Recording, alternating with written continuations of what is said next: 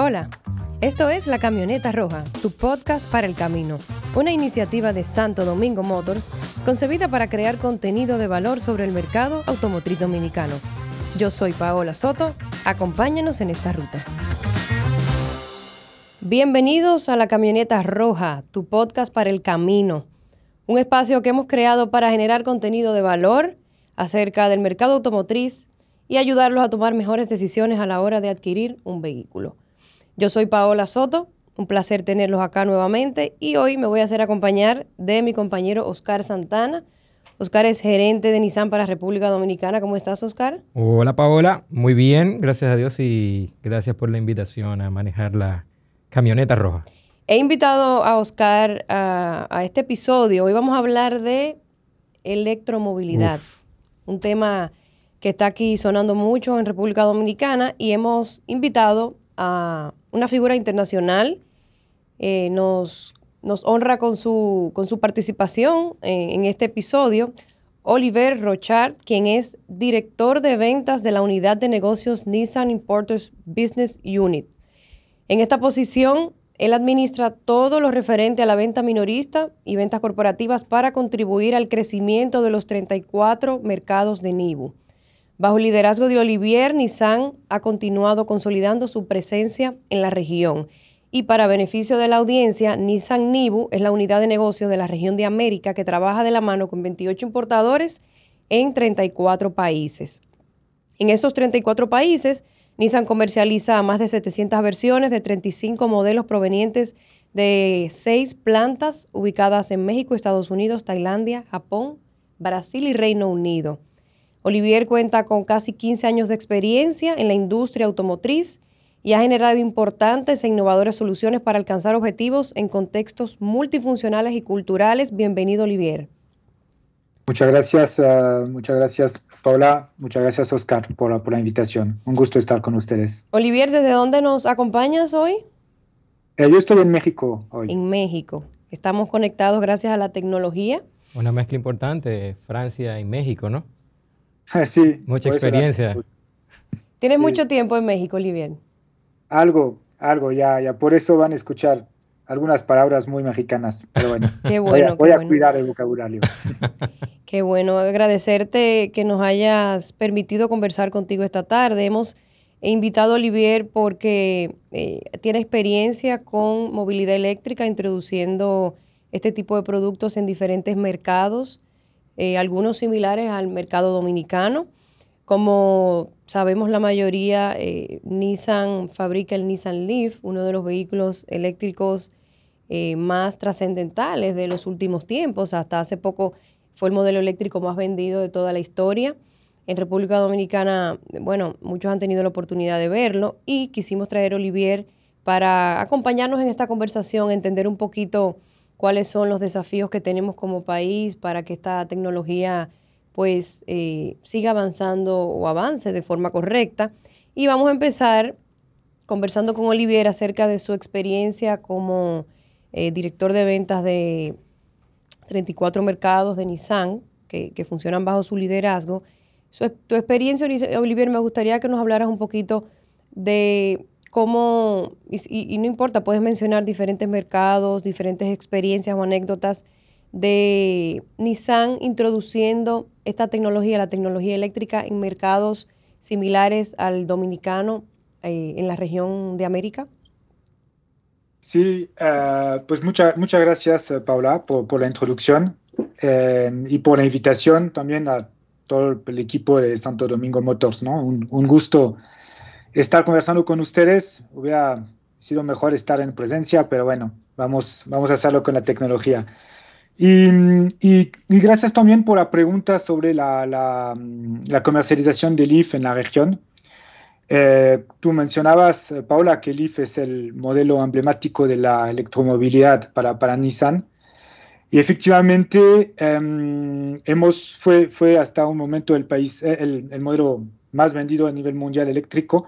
Hemos vendido más de 500 mil unidades en, en, y eso ha generado más de, yo diría, dos, como 2.500 millones de kilómetros acumulados bajo la motorización, uh, la, la, la, propulsión uh, eléctrica.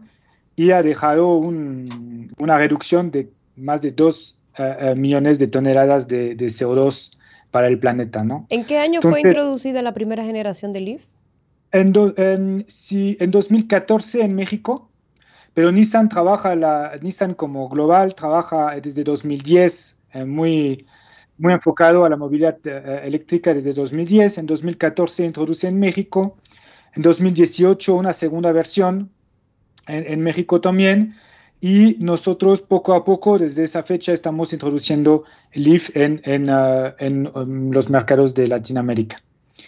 Y, uh, y te quería comentar que, que, desde el 2010, desde el 2010, porque tenemos una, en Nissan hay como tres grandes pilares para nuestra visión.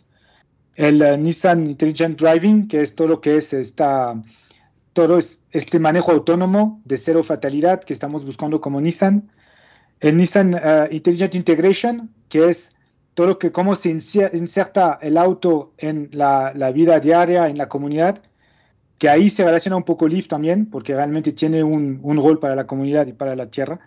Y el Nissan Intelligent Power, que es toda esa propulsión y todas esas opciones nuevas de propulsión que está buscando Nissan desde entonces el 2010 que te decía, ahí es todo lo que es los motores más eficientes de gasolina, pero sobre todo la, mm, la, propulsión eléctrica. ¿Cuál ha sido la experiencia eh, de Nissan introduciendo el producto eléctrico, en este caso el Leaf, que de manera formal eh, no, lo tenemos disponible para República Dominicana, pero el mercado informal eh, sí cuenta con... ¿Lo ha hecho presente? O sea, definitivamente sí tenemos aquí. Correcto, lo ha hecho presente en sus dos, dos generaciones. Sin embargo, de manera formal cuando digo de manera formal, Oscar, y ahí te voy a pedir que me ayudes un poquito, eh, para edificar a la audiencia de cómo funciona eh, la, cuando un, fabricante habilita un producto, ciertos productos para diferentes mercados. Háblanos un poquito que sirva de contexto para que luego Olivier nos cuente cuáles han sido los, principales desafíos, eh, si se puede llamar así, que Nissan puede contarnos acerca de la introducción del modelo eléctrico en Latinoamérica. Bueno, Paula, en, realidad el, mercado local tiene particularidades que están enfocadas al, incentivo de importación de vehículos eh, de, uso, ¿no? Vehículos usados. Y a través de esa ventana, pues, se han desarrollado eh, segmentos de, importación de autos en los que se encuentran los vehículos eléctricos eh, y esto ha hecho que el interés del mercado local pues se haya volcado en los últimos años a, la utilización, la compra de este tipo de autos, eh, inclusive estando por delante del proceso de, electrificación o de, eh, construcción de una infraestructura de carga, que visto este, este proceso o este, este fenómeno, pues logró también acelerar su construcción. Y hoy por hoy República Dominicana, a pesar de no tener eh, una gran cantidad de importación de vehículos eléctricos que estén respaldados y representados por las marcas de manera oficial, eh, ya tienen presencia en, nuestro mercado. Eh, y de esa manera, pues han venido varias marcas, no tan solo Leaf, siendo Leaf la marca que hasta el momento tiene mayor nivel de importaciones, o Nissan, el modelo, con mayor nivel de importaciones, pero que en la medida de lo que va avanzando el tiempo, pues han ido integrando otros, otras marcas, otros modelos. Eh, no necesariamente con, de la manera más eh, indicada o expedita, porque eh, en la mayoría de los países donde ha tenido la oportunidad de que esta tecnología haya avanzado rápidamente, pues se encuentran, se cuentan con condiciones específicas de beneficios que hacen que estos vehículos devuelvan el, alto precio que o el, o el precio que puedan tener lo devuelvan en ciertos niveles de beneficio para que las personas lo puedan adquirir. Pero me gustaría que eh, Olivier incluso nos abundara un poquito entre qué tipo de beneficios o, el tipo de condiciones que son propicias para que se desarrollen los, los vehículos en este tipo de mercados. En concreto, Olivier, ¿qué ve un fabricante a la hora de habilitar un producto, en este caso un vehículo eléctrico, para un mercado? Eh, Sí, sí, Paola, lo, mm, toco, toco el tema Oscar, ¿no? Eh, em, realmente de los desafíos que mencionabas y lo que ve un fabricante, ve mm, las infraestructuras, las infraestructuras tanto de manejo de las condiciones de, de, las calles, del, clima, eh, obviamente porque queremos garantizar la máxima calidad, ¿no? Entonces, antes de Nissan, antes de hacer cualquier introducción de un modelo en un país, eh, eh, cuida que la máxima calidad esté garantizada para sus clientes, ¿no? Entonces, ve esto, ve también, obviamente, para el tema eléctrico, las infraestructuras, decía, las, los cargadores, la, disposición que hay para cargar. también lo tocó Oscar hace rato, el tema de mm, los beneficios que puede haber eh, otorgados por, por el gobierno eh, para poder incentivar eh, fiscalmente la introducción y la importación de esos, de esos modelos que, que generan un valor para el medio ambiente y para, también para la política interna de, de, de, los países, de los gobiernos, ¿no? Entonces, los desafíos por mí es este, es un tema de estructuras, de, infraestructuras, y el otro desafío que, que, antes de, Oscar me preguntabas, eh, Paula, es eh, que el consumidor pueda distinguir claramente las tecnologías y cuál tecnología le conviene más, eh, principalmente entre, por ejemplo, eléctrico e híbrido. Em, y por eso es importante lo que estamos haciendo hoy, lo que están ustedes, esa iniciativa que tienen hoy de, de, de esa grabación, em, para permear las diferencias entre las tecnologías que existen en el mercado, en qué opción tiene el cliente, qué mejor le conviene y qué beneficio otorga cada uno, ¿no? Y ahí hay un, parece que no, parece que, es fácil, pero para la mente del consumidor puede ser un poquito complicado escoger entre las varias opciones que tiene. Entonces yo creo que ese es un desafío también. Em, y, y, y realmente entre esos dos, las infraestructuras físicas y el, comportamiento del cliente me parece que son las dos grandes em, ejes que estamos trabajando cuando queremos eh, integrar un nuevo modelo a un mercado. Recordando un poquito, hoy por hoy en República Dominicana contamos eh, con esfuerzos del sector privado por desplegar redes de cargadores. Esos esfuerzos tienen eh, de haberse iniciado a lo mejor un par de años, sin embargo, eh, estamos hablando de que el Leaf llegó a México en el 2014. Para ese entonces, eh, en este mercado no, no, no había infraestructura de carga. A lo mejor habían conversaciones, intenciones, pero no nada concreto en ese momento. Eh, Olivier, aparte del Leaf, me, me, me, permito preguntarte qué otros modelos eléctricos tiene Nissan en el futuro no lejano. en el futuro no lejano, eh, Nissan está eh, ahorita iniciando una nueva era de, producto eléctrico, eh, principalmente con Aria. Aria es, un, es una camioneta, una SUV 100% eléctrico, también equipado de todas las tecnologías que Nissan está desarrollando al día de hoy. Es como la tecnología de punta que tenemos para justamente estar enfocado a la visión que les comentaba de del, manejo autónomo, eh, de este uh, Intelligent Power. Eh, entonces, realmente eh, ARIA es el, nuevo eléctrico, pero Leaf sigue muy posicionado en la mente de todos los consumidores, siendo como el eléctrico de, Sí, porque dicen que el primer amor nunca se olvida y el primer, el, el, el, Leaf fue en su momento, bueno, el primer amor en cuanto a electromovilidad. Entonces, Olivier, esto me lleva a la siguiente pregunta. Hablamos de los desafíos en, este caso mencionamos el tema de la infraestructura de carga y de los incentivos. El tema de, la infraestructura de carga eh, hemos avanzado bastante eh, gracias a esfuerzos del sector privado aquí localmente. Y en cuanto a incentivos, bueno, hay oportunidades, no, no vamos a entrar de lleno en, en ese tema, pero hoy por hoy estamos hablando del 2022. ¿Qué nos falta a la luz de, ustedes como fabricante, ¿qué nos falta para tener disponibles productos de manera formal de parte de, en este caso, de, un fabricante como Nissan, que es pionero en esta tecnología? Y eh, la segunda parte de la pregunta, ¿qué nos haría falta para que la tecnología se masifique y no sea una tecnología como la vemos hoy, que es de nichos? Eh, también, eh, buena, buena, buena pregunta, Paula. Yo, yo, creo que para que llegue a República Dominicana formalmente tecnología eléctrica, el país ya tiene, como ya vimos, la infraestructura, vimos que, como tú decías, el, sector privado eh, avanzó rápido. Em, los, los clientes empiezan también a tener esta mentalidad de querer estar un poquito más enfocado al medio ambiente. Entonces, yo, yo creo que ya, ya nos estamos preparando para poder recibir eh, los vehículos y, y, esto va a ir con esa segunda parte de la pregunta de la, de la masificación, no, no, no, me acuerdo la palabra sí, que... la masificación, que, la tecnología eh, no, no, no, siga siendo de nicho, que, unos pocos eh, tienen acceso a ella o se han interesado y que vaya cambiando la tendencia de... de... Sí. por, mí, por mí la masificación pasa a través de la tecnología y del avance de la tecnología. Más va a ir avanzando la tecnología, más las marcas, más Nissan va a tener nuevas tecnologías que proponer al, mercado.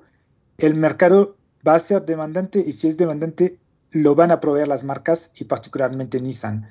Entonces, la, masificación va a llegar con esos cambios en tecnología eh, y quizás con, esas ganas de manejar un eléctrico y eh, ver cómo nos olvidamos de los eh, pequeños inconvenientes a tener un eléctrico, ¿no? Entonces, realmente va a ir con un cambio quizás un poco lento, pero acelerado. No sé si me explico. Va a acelerar, pero quizás no tan rápido como quisiéramos, pero va a ser el cambio de mentalidad y el cambio de, tecnología va a hacer que masifiquemos. Y Nissan tiene, tiene tecnología en el futuro próximo para poder masificar esta sensación eléctrica de manejo. Yo creo que vale la pena ahí también abrir un poco la, controversia eh, y dar pie también a un análisis que sería bastante interesante y incluso considerando el hecho de que aquí el, tema de la, electrificación y de quienes están detrás de el desarrollo del mercado de eléctrico como está a través de vehículos de importación, de mercado gris y todo lo demás, eso es como una subcultura. ¿eh? Aquí eso es casi una religión. Los dueños de vehículos eléctricos eh, eh, no vuelven jamás a considerar un vehículo de combustión interna. Pero la realidad es que, y aquí es probable que yo aquí me, esté clavando un poco el, cuchillo, pero vale la pena que hablemos del tema. La, la, electrificación realmente para que sea un elemento masivo en un mercado como el nuestro, significa que nosotros todavía tenemos que resolver algunas cosas eh, que forman parte de lo que, del, entramado, ¿no? de todo lo que tiene que ver con, la incorporación de vehículos eléctricos. Eh, hace falta normativa, o sea, nosotros hoy podemos, y, esto Olivier lo conoce bastante bien, y creo que yo en la condición de local, tal vez él no lo quiera abordar de esa manera, desde ese punto, pero yo en la condición de local sí pudiese hablar eh, con mucha fuerza sobre situaciones que hoy por hoy todavía no hemos, resuelto en República Dominicana, cortes de electricidad. Eh, este tipo de tecnología tiene que llevar a mercados bastante maduros donde ya este tipo de cosas no se hacen presentes, donde ya tú no tienes que de alguna manera tener que considerar eh, agenciar una, una, vamos a decir, tener constancia de energía eléctrica, porque esas dos cosas no son compatibles. Pero todavía si damos un pasito más atrás, nosotros podemos verificar qué tipo de normativas tenemos para el desarrollo de eh, infraestructura de distribución eléctrica. Hoy las edificaciones que se construyen todavía no tienen la preconcepción de tener eh, conexiones eléctricas que contemplen la posibilidad de tener vehículos eléctricos de manera masiva en, el desarrollo de, infraestructura eh, habitacional que tenemos. Pero todavía si damos un pasito más atrás y, y nos paramos en cualquier esquina de una avenida principal de República Dominicana y miramos hacia arriba, vamos a ver una maraña de alambres que responde también a una falta de normativa que eh, dé como condiciones primarias, ¿no? Para poder desarrollar de masivamente un mercado de vehículos eléctricos eh, enchufables, sobre todo, y que dependan de instalaciones de conexión para generar su, su, carga, que definitivamente termina siendo un reto para nosotros. O sea, nosotros todavía en casa debemos organizar unas cuantas cosas para poder hablar de electrificación. Estamos hablando de masificación. Para, para, no ser sujetos de malinterpretaciones, estamos hablando de masificación. Correctamente. La tecnología existe hoy por hoy eh, con, en en los nichos, los mencionados nichos que vengo hablando hace unos minutos, que son los early adopters que eh, comienzan a introducir y a coquetear con la tecnología. Yo quisiera agregar a eso que tú comentas, Oscar. Hay un, un estudio que hizo no hace mucho el INTEC, la Universidad INTEC, que avala que para que ocurra una masificación de la electromovilidad, por lo menos en el distrito, haría falta reestructurar las redes de distribución. Por supuesto. No vamos a entrar en el capítulo de electricidad de lleno, porque obviamente eh, queremos aprovechar el tiempo con Olivier para hablar todavía de un par de temitas interesantes que tenemos por ahí, pero eh, eh, muy buena tu observación, Oscar, de ciertos puntos que tenemos que ir trabajando en paralelo para que ese camino de masificación, para que el futuro se vea más eh, viable para esta tecnología. Y, lo bueno, Paola, también es que eh, hay voluntad, eso sí se ha demostrado. Hay voluntad eh, política, hay voluntad del sector privado de desarrollar el mercado de una manera seria para incorporar este tipo de autos. Hay compromisos de empresas. Hay compromisos, correctamente. Y, es algo que va a suceder, va a suceder. Lo único que sí debemos tener la conciencia de que hay un proceso de planificación previo que hoy por hoy y de manera alegre no podemos decir mañana conectamos y todos andamos en vehículo eléctrico. Nos va a pasar un tiempo y, el mercado se ha ido desarrollando en esa dirección y es muy bueno también que esa, ese ánimo de, los sectores que han desarrollado los vehículos eléctricos pues hayan interesado esos sectores como el sector público y el sector privado para poder integrarlo dentro de la oferta de valor que pueden tener ciertas marcas, ciertas empresas y hasta el mismo gobierno. Eso, eso en cuanto a normativa y este, ese tipo de cosas. Recordemos que Olivier mencionó el tema de los incentivos, que contamos con la ley 103.13 aquí en República Dominicana del año 2013, que evidentemente eh, a todas luces es necesario también revisarla eh, para provocar eh, oportunidades de incentivo. Y hablando de incentivos, me gustaría, Olivier, si lo tienes ahí a mano en la memoria, de los países donde has tenido la experiencia de eh, participar en la introducción de la tecnología eléctrica. ¿Recuerdas algunos mercados donde haya, donde los incentivos sean particularmente eh, atractivos para que los fabricantes digan, bueno, este mercado tiene potencial eh, para desarrollar esta tecnología, vamos a acompañarlo? ¿Recuerdas algún mercado en particular o algunos? sí, sí. no quisiera hacer entrar en, en competencia ¿no? los mercados, pero Honestamente sí, el, la, aligerar la carga fiscal, la carga de impuesto, sí es un punto que, por ejemplo, Colombia para vehículos eléctricos eh, tiene, tiene Uruguay también, tengo en mente eh, también Ecuador, son países que están muy enfocados a que la carga impositiva baje a la importación y después a lo que es también los impuestos locales como eh, el IVA, eh, eh, el, impuesto sobre el valor agregado, ¿no? Pero aparte, yo creo que no todo es incentivo fiscal, también hay otros incentivos que también son interesantes eh, a la introducción de esos vehículos. Por ejemplo, todos conocemos en Estados Unidos, ¿no? la línea preferencial para, eléctricos, también, por ejemplo, estacionamiento gratis. Estacionamientos preferenciales preferenciales, es circulación todos los días, por ejemplo en Bogotá, em, eh, eh, que son beneficios que no forzosamente son, son fiscales, como te decía, son, pero sí con, al uso del, del consumidor sí tiene un, un, gran impacto.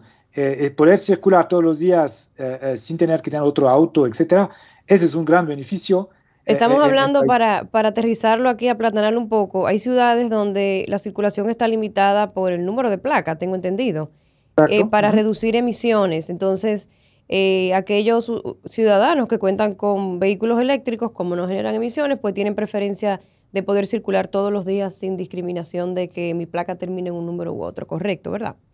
Es exacto, exactamente esto. Esto sí es un gran beneficio, casi más que fiscal es un gran beneficio al uso y eso es bueno para los consumidores. Entonces, eh, cada vez que se desarrollan ese tipo de, de, apoyo no, no monetario, diría, casi al uso, eh, ayuda mucho a la integración de los vehículos en, esta sociedad que tenemos, ¿no? Digo, Paula, ¿tú te imaginas eso aquí? Que ya de repente tú digas, no, que tú no puedes usar tu carro. Bueno. Señores, es la realidad de algunos otros países, ¿eh? Sí. Que tú después que compras tu carro, tú dices, no, tú lo puedes usar un día sí, un Lunes, día no. miércoles y viernes. Estamos casi ¿Qué en día eso. te gustaría Uy, usarlo? Con los tapones Yo, que hay aquí. yo elijo de viernes a lunes, yo, Ay, lo, yo lo elegiría. Está bueno, sí. Eh, hablemos un poquito, eh, Olivier, de la, mm, la alternativa de Nissan como un paso entre, vamos a ver, de, de vehículo de combustión eléctrico estamos hablando un paso, un paso alto. Y Nissan está trabajando en una tecnología intermedia. Me gustaría que me hables un poquito de esa tecnología, eh, cómo funciona y me cuentes un poquito a beneficio de la audiencia que, que conoce poco. No es, no es una tecnología híbrida, pero voy a dejar que seas tú que, me, que nos cuentes un poquito. Sí, estás, estás informada, Paula. Hice mi Eh, tarea, ¿verdad? La Está muy bien, la no, muy brifiaron. bien. Eh, sí tenemos eh, ya en puerta el, el lanzamiento de una nueva tecnología. Em, y es una tecnología que eh, permite tener toda la sensación del manejo eléctrico. Entonces, es un, es un manejo eléctrico, la propulsión es eléctrica, pero la electricidad es generada por un, un motor térmico. Entonces, esta tecnología que permite disfrutar de un manejo eléctrico, ser también más eh, eh, maneja- manejable con el, eh, con el eh, medio ambiente, más amigable, perdón, con el, con el medio, Reduce medio ambiente. reducción de emisiones. Reducción de emisiones, ¿ah? Eh, pero también te permite realmente esta sensación de aceleración e- eléctrica. Yo invito a todos los clientes a, a- a manejar un eléctrico. Es una sensación, el ruido más bajo, el, esta, este torque inmediato que tenemos, esa emoción que da el eléctrico, es, es fantástico. Entonces, la, tecnología e-Power, que va muy en línea con el Intelligent Power, ¿no? que te comentaba al inicio, que es realmente buscar esas nuevas alternativas. Ya Nissan está llegando eh, eh, en el mercado con, con- esa tecnología y realmente es, es considerado como un eléctrico, pero la gran ventaja es que no tenemos que buscar esas infraestructuras de, que decía Oscar en su, en, su, en su salida ahí diciendo que faltaban infraestructuras y, y tenían normas, etc. La gran ventaja es que tú sigues con la autonomía de un motor clásico de combustión interna, que gener- no te preocupas por la autonomía de tu batería y tienes esa sensación de eh, este manejo eléctrico. Entonces realmente logramos fusionar los dos mundos, dejamos en la mente del cliente esa tranquilidad de que puede cruzar el país sin tener que estar esperando ciertas minutos, horas para que se Para que cargue la eh, batería enchufado, encontrar, y tenga esa sensación extraordinaria de disfrutar un manejo eléctrico. Entonces, realmente la sensación eh, esta de, de, de, del eléctrico del e-Power es la tecnología que Nissan está eh, ya por eh, ingresar, por, por, introducir a la región y estamos muy, muy orgullosos porque somos otra vez pioneros, otra vez como, como Nissan somos los primeros en sacar esa, esa, um, esa tecnología y estamos muy convencidos que los clientes la van a disfrutar. Estamos hablando eh, para la audiencia de la tecnología e-Power, que, que, pudo haberse perdido ahí cuando mencionaste el nombre. No, okay. es, no es un vehículo eh, eléctrico que requiere infraestructura de carga, sino más bien un, un, vehículo que funciona y se mueve con un motor eléctrico, pero depende de un... se alimenta de, de combustible, ¿correcto? Exacto, exacto. Se, se, se, el, el, el, motor de combustible es un generador, un generador, que alimenta la batería, la batería alimenta el tren motriz. Okay. Entonces es exactamente como si tuvieras un eléctrico, pero en pero lugar sin de depender de la, de la infraestructura eh, de depender. carga. Creo que es una gran, gran ventaja. Y a nivel de, de, de, de, arquitectura, Olivier, ¿un solo motor eléctrico o más de un motor eléctrico estaríamos hablando en este, en este tipo de implementación para los próximos productos? Oscar, vamos a develar la tecnología ya pronto. y, y ahí, ahí podríamos entrar muy a detalle en lo técnico, okay. pero sí es un conjunto tecnológico muy avanzado para que limita las fricciones, limita, es mucho más eficiente, tiene costos de mantenimiento más bajos, eh, eh, es, es una tecnología de punta. Ya, ya yo lo quiero hay... manejar, Oscar. Yo también. El primero que llegue, ya tú sabes. Entonces, no quiero salir de Power porque está muy interesante. Me imagino que eh, de pronto más de uno de los que nos escuchan pueden tener la confusión. ¿Cuál es la diferencia entre esta tecnología e-Power y un vehículo híbrido? Ah, bueno, primero, el híbrido ya tiene un tiempo existiendo y, Power ya es todo nuevo, ¿no? Entonces la tecnología es más avanzada en las baterías, pero realmente fundamental es que el híbrido tienes que enchufar. Sí, y el híbrido funciona eh, según con dos motores, ¿correcto, Oscar? Definitivamente, el híbrido eh, puede propulsar el auto y el vehículo en función del, de la computadora, ¿no? define cuándo entra el motor de gasolina a impulsar el auto o cuándo entra el motor eléctrico a hacerlo. O sea, en función del régimen de necesidad de potencia que tenga el auto, funciona un motor o funciona el otro para impulsar el auto. Según lo que entiendo en este caso y lo que explicaba Olivier, eh, eh, con este tipo de tecnología el auto solamente está propulsado, impulsado por el motor eléctrico. El motor eléctrico es lo único que impulsa el auto.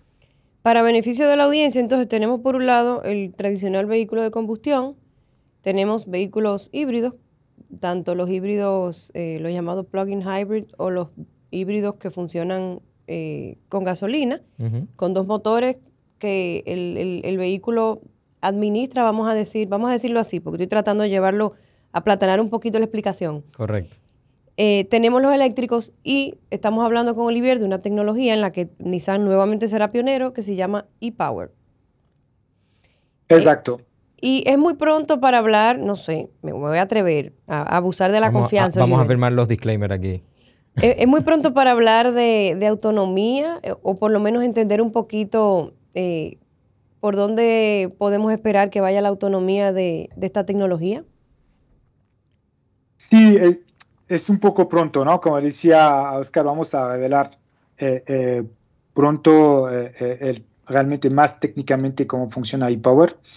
Pero la autonomía eh, no será un problema, entre comillas, eh, eh, para, y, no, no, quisiera usar la, palabra problema porque muchos de los clientes que tienen un eléctrico lo manejan bien, administran su carga, ya están acostumbrados a hacerlo. No, será una preocupación, vamos a decirle, el tema de la autonomía. La preocupación, la preocupación es la palabra correcta. Entonces, la autonomía ya no será, será, te va a llevar hasta donde te pueda llevar tu motor eh, de combustión que, que, alimenta tu, eh, tu, tu, batería, ¿no? Tu motor eléctrico. No hay que planificar, no hay que planificar paradas para recargar. Eh, me tomo un café aquí para que aprovechar y coger 30 minutos de carga, simplemente normal, como estamos acostumbrados. Paro en una estación de combustible, echo combustible y el vehículo en la sensación de un vehículo la eléctrico. sensación de un vehículo eléctrico. Y sin necesidad de instalar también un tema que parece trivial, pero no hay necesidad de instalar cargador en tu casa, porque no lo enchufas. Y eh, la gente que vive en condominios, en inmuebles, eh, es difícil a veces tener autorización en el estacionamiento del inmueble eh, de tener, para poner un, cargador. Entonces solo puedes cargar en tu oficina, solo en, el, solo en un café, como tú decías, etcétera, ¿no? Entonces, esa pequeña ventaja sí puede hacer la diferencia. Bien, buenísima información que nos comparte Olivier. Y voy a, voy a cometer otro abuso de confianza, Oscar. Espero que después no me jalen las orejas. En términos de precio, no vamos a revelar nada de eso, pero eh, compite con, se acerca más a, los precios de vehículos de combustión o eléctricos, eh, más o menos un in-between eh, en términos de precio que pudiese el consumidor imaginarse. Bueno, te va a costar un poquito más que el de combustión interna, porque obviamente es una tecnología nueva, pero te cuesta menos que un eléctrico más o menos ese mundo, ¿podemos tener ahí una pizquita de cómo va a ser eso? Eh, es un poco, yo creo que sí, creo que te van a jalar las orejas por la pregunta. Ah, es, un poquito difícil al día de hoy eh, estimar si es una, razón, si es una tecnología nueva, eh, si tiene costos de desarrollo, pero estamos convencidos que vamos a estar bien posicionados eh, porque es realmente una ventaja competitiva que tenemos con ePower. Entonces estamos seguros que lo va a valorar esa tecnología el consumidor. Digo, hay, hay algo también que quisiera señalar porque eh, hay una predisposición, no predisposición, un prejuicio, no prejuicio, ¿cómo sería? Una preconcepción, por así decirlo, exactamente. de cuando hablamos de tecnología nueva, la gente de repente dice, uff, esto, no sé. Y la realidad es que la configuración desde el punto de vista en que nos la explica Olivier eh, es bastante simple a nivel de funcionamiento, desde el punto de vista de que tenemos eh, motores eléctricos que funcionan eh, con menos integración de componentes ¿no? dentro del auto. Por supuesto, hay tecnología, hay electrónica funcionando dentro de este tipo de autos, pero hay menos eh, piezas funcionando, que si el motor, la transmisión, que la forma. O sea, todo, todo lo que tiene que ver con propulsión de, de motores eléctricos es mucho más electrónico y mucho más programable. para que no se vaya a entender que como una tecnología nueva es complejo, es difícil, todo lo contrario, para, para el cliente se supone que, eh, y el principio debe ser simplicidad, poca preocupación y por supuesto que esta experiencia de un vehículo eléctrico suponga para ellos la todas las ventajas con menos preocupaciones, con las menos preocupaciones posibles. Y, y ahí me atrevo también a, hacer una pregunta Olivier que de algo que tocó rápidamente con relación a, a, este tipo, al desarrollo de este tipo de tecnologías es la parte de, de servicio, la parte de postventa.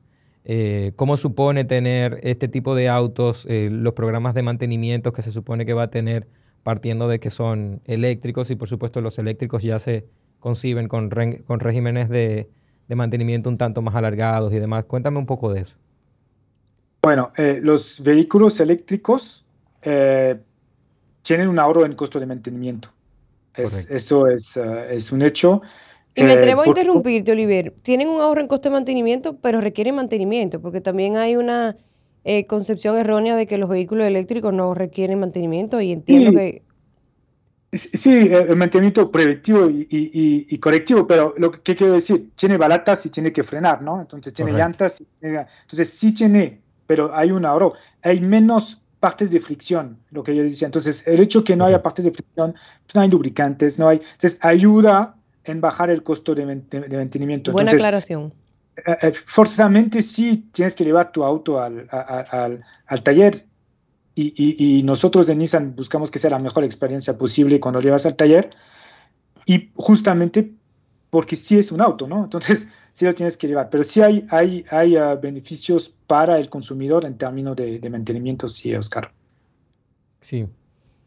Buenísimo, buenísimo lo que hemos compartido aquí con Olivier. Esperamos, ya se nos, nos quedan poquitos minutos. Te voy a dar la oportunidad si quieres agregar algún dato eh, que no, quieras dejar de, compartir con nosotros, que lo hagas en este momento antes de que nos toque pues despedirnos. Qué rápido pasó. No, yo, yo la verdad, eh, eh, Paula, em, ansioso de poder volver a hablar con ustedes específicamente de Power un poquito más técnicamente para contestar las, las preguntas de, de Oscar y, y, tuyas, Paula. Y uh, recordar que realmente esta iPower se inscribe en, en, la visión de marca que tiene Nissan, eh, de, de, Nissan Intelligent Mobility, nuestros valores como marca, de, de este Intelligent Power, que es un, uno de los tres ejes que tenemos y realmente estamos hoy con nuevas eh, opciones para nuestros consumidores. Estamos muy orgullosos de esto. Buenísimo. yo creo, yo creo que vale mucho la pena apuntar. Señores, Estamos hablando de una tecnología que está llegando a Latinoamérica, todavía República Dominicana, porque sé que mi teléfono eh, se va a poner bastante dinámico luego de que eh, eh, este, este podcast, este episodio, pues sea de uso común, de uso público, ¿no? vamos a estar comunicando oportunamente esta integración al portafolio, todavía, pues... Vamos a hacer un, compromiso, Olivier. Cuando eh, ya sea una realidad en este mercado de la tecnología, vamos a coordinar una entrega para desarrollar el tema de e-power ya con, con, data, con información, con... ¿Qué te parecería eso? Tiene, razón, Oscar. ¿ah? Eh, son, son los planes que tenemos. Em, estamos ansiosos para poder trabajar con esta tecnología y yo encantado de volver a, cuando ya lo tengamos eh, eh, en caso que lo tengamos, eh, lo, podamos discutir técnicamente y, todos los beneficios que pueden traer, ¿no? le, Pero, hemos dado, un vistazo al futuro, por así decirlo. Exactamente, y, esa tecnología que me preguntabas, Paula, de cuál es este la tecnología que tiene Nissan para diferenciarse, es, es definitivamente e-Power. Buenísimo, pues el compromiso ya está establecido. Yo creo que sí, hace falta un segundo episodio, ¿eh? Sí, sí, sí, eso va. Olivier, espera la invitación. Nos saca un poco de tiempo ahí, tal vez para hablar de algunos elementos más filosóficos el futuro, cómo es el... Me gustaría tener la oportunidad de, compartirlo también. Claro que sí, aquí, aquí volvemos, Oscar, me estoy. No, no, no, este espacio de todos nosotros. Agradecer nuevamente a Olivier que sacó de su tiempo para conversar a beneficio de toda nuestra audiencia, tratar de educar un poquito eh, acerca del tema de electromovilidad desde la visión de un fabricante como Nissan, de, calidad mundial y que tiene sobre todo eh, la calidad de poder hablar de esta tecnología por ser... Eh, el precursor de uno de los modelos eléctricos más trascendentales de los últimos años. Correcto. Agradecerte, Oscar, también que me hayas acompañado aquí en esta conversación con Olivier.